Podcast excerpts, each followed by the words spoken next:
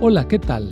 Soy el pastor Misael Castañeda y te invito a escuchar la devoción matinal Pablo, reavivado por una pasión, una serie de reflexiones basadas en el libro de los Hechos y las cartas Paulinas para nuestra vida hoy, escritas por el pastor Bruno Razo. ¿Qué tal? Te saluda nuevamente Brian Cedillo, estudiante de teología en Montemorelos. Hoy es 17 de febrero y el texto lo encontramos en Romanos 5:14 y dice así: No obstante, reinó la muerte desde Adán hasta Moisés, aun en los que no pecaron a la manera de la transgresión de Adán, el cual es la figura del que había de venir. El título de hoy es Adán versus Cristo. ¿Cuál es el descubrimiento más grande de la historia? Algunos hablan del fuego, de la rueda y de la imprenta, otros de la computadora y el Internet. Pero Pablo, en Romanos 5, habla de dos acontecimientos y dos personas que marcaron la historia. Se trata del primer Adán y de Cristo, el segundo Adán.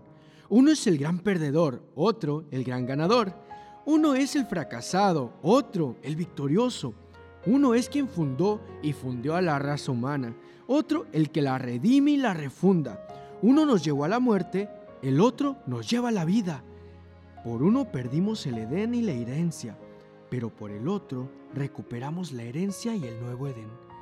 Por uno terminó todo lo bueno, por el otro terminará todo lo malo y lo bueno será recuperado para siempre.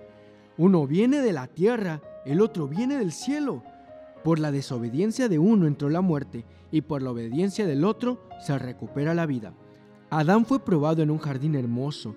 Cristo fue tentado en el desierto. El Antiguo Testamento es el libro de las generaciones de Adán y termina con una maldición en Malaquías 4:6. El Nuevo Testamento es el libro de la genealogía de Jesucristo y termina con la promesa de que no habrá más maldición. Apocalipsis 22:3. En resumen, Adán y Cristo ilustran dos escuelas de vida y dos reinos. Uno es terrenal y el otro es celestial. La transgresión de Adán es también la nuestra, literalmente. Transgredir significa pasar la línea. Y vaya, sí, nosotros la hemos traspasado. Somos descendientes de Adán, heredamos su naturaleza pecaminosa y sus consecuencias, pero Cristo asumió nuestros pecados y sufrió nuestro castigo. Cristo venció donde Adán falló. Por eso Satanás es un enemigo vencido y nadie está eximido de entrar en la batalla del lado del Señor, pues no hay razón para que no podamos ser vencedores si confiamos en Cristo. Al que venciere, le daré que se siente conmigo en mi trono, así como yo he vencido y me he sentado con mi Padre en su trono, promete Jesús en Apocalipsis 3:21. Gracias Señor, porque juntos podemos vencer. Bendiciones especiales para ti en este día. Que Dios te acompañe.